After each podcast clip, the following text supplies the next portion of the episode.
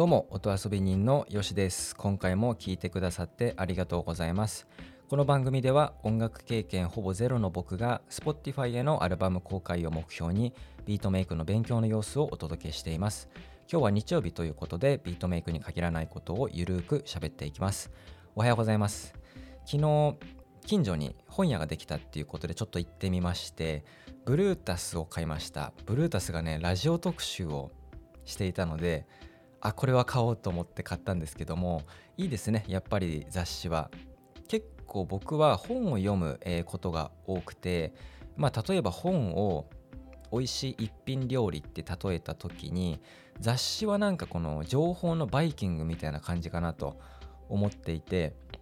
まあ一つのテーマに沿っていろんな情報があってそれをこうつまみ食いできるみたいな、まあ、雑多に並んでいる、まあ、それが雑誌だと思うんですけど、まあ、今回ラジオ特集っていうことでねあこういう番組あったんだとかあこういうアプリがあるんだ使ってみようっていうものがあったりとかあと面白かったのはあのソクラテス有名な哲学者が実は声でつながるその声で伝えることが大事である。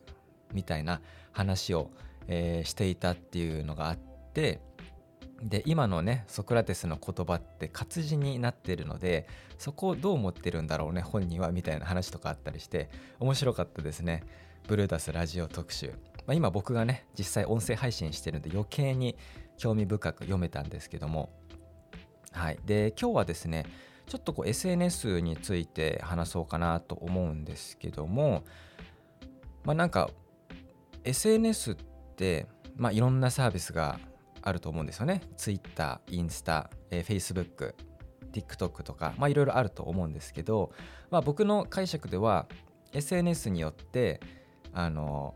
まあ、文化とか法律があってじゃあ Twitter だったら Twitter の大陸 TikTok は TikTok の大陸みたいな大陸が違くて、まあ、国みたいなもんですよね。で例えば Twitter だったらあの面白いえー、ものとかネタ系がちょっと見られやすいよっていう文化が、まあ、あるとしてでも140文字以内にしないといけないよって法律があるとかなんか SNS によってそこのこの、まあ、色っていうのは、まあ、違ってくると思うんですよ。まあ、まあ、それがあるので、まあ、人によってね好みの SNS って違うと思うんですけど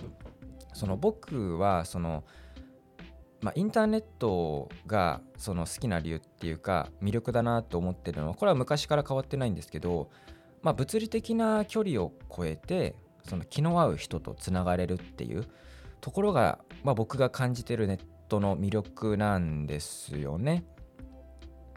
例えば、まあ、興味関心が似ていたりとか、まあ、共感し合える人とかっていうこの気の合う人っていうのが自分の行動範囲にいるとは限らないんですよね。言ったらその自分の近所にいないかもしれないしその県にいないかもしれないしもっと言えば日本にいないかもしれないってなったらじゃあ海外に目を向けたら実はいっぱいいるんだよっていう海外の方が多いかもよとかなんかそういうのってまあポテンシャル的にはあると思うんですけどじゃあそれを自分の足を使って探そうってなったらもう限界があるので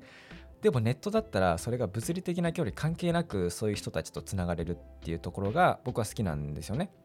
でそういうのもあって僕は結構発信もまあしているんですけども、まあ、それがテキストでの発信であったりとか動画であったり、まあ、今は音声配信が中心ですけど、まあ、そういうそういうことをすることであの自分はこういうことに興味がありますこういう人間ですっていう言ったらこう名刺みたいなものを発信してあの共感してくれる人とつながったりとか同じようなこう興味関心を持っている人とつながれたりとか、まあ、そこが結構ネットの好きなところなんですよね僕は。で今回はその SNS といってもまあ規模があって、まあ、クローズド SNS っていうものもあるんですよね。例えば Twitter っていうのはすごくオープンなもので日本で言ったらま5000万人とかねもっといるのかな。まあすごくユーザーが多い SNS だと思うんですけど、まあ、これは規模が大きいわけでじゃあ一方で規模が小さいクローズド SNS っていうものもあって、まあ、僕は結構こういうのが好きで、まあ、アプリをね調べて入れては合わなかったら消してっていうことを結構繰り返していて常にねなんかいいコミュニティないかなっていう感じで探しているんですけどもこのクローズド SNS って言ったらなんかそれぞれの小さなコミュニティみたいな感じもあって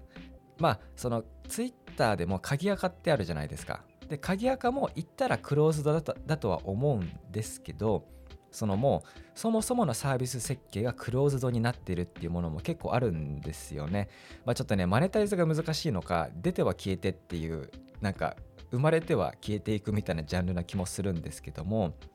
なんかここって言ったらすごくこうネット上での安全地帯だと僕は感じていて、まあ、こういうね場所を僕は結構、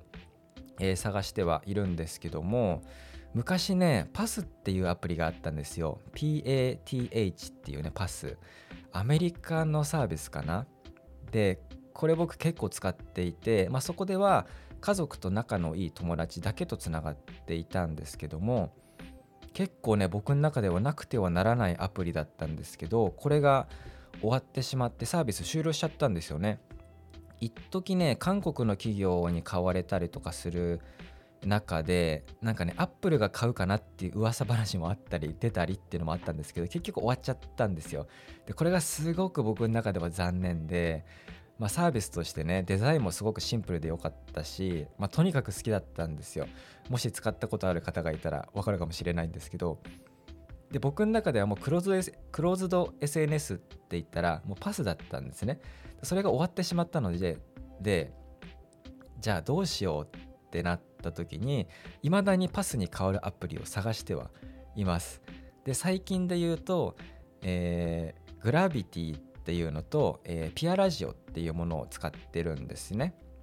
で、グラビティは、まあ、テキストの、まあ、言ったらクローズド SNS で、ピアラジオは音声のクローズド SNS なんですけども、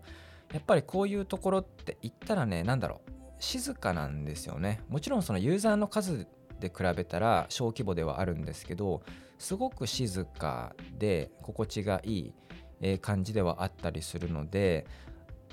なんかまあもちろんねそのここでつながってる方は会ったこともない知らない方々なんですけどもなんかこういうクローズド SNS ってすごくまあ言ったら安全地帯というか静かな場所まあ別に Twitter が危険とかっていうねそういう言い方はしたくは全然なくてそういうことではないんですけどもなんかクローズド SNS って静かでなんかゆったり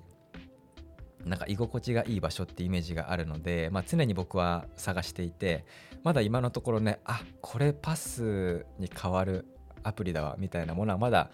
まあねしっくりきているものはないんですけど今のところねこの2つのアプリを試しています。であとね今日もう今日の今日の話ですけどあのポエミーっていうアプリも見つけてこれなんかねポエムのね SNS なんですよね。あこれちょっといいなと思ってインストール、えー、しました。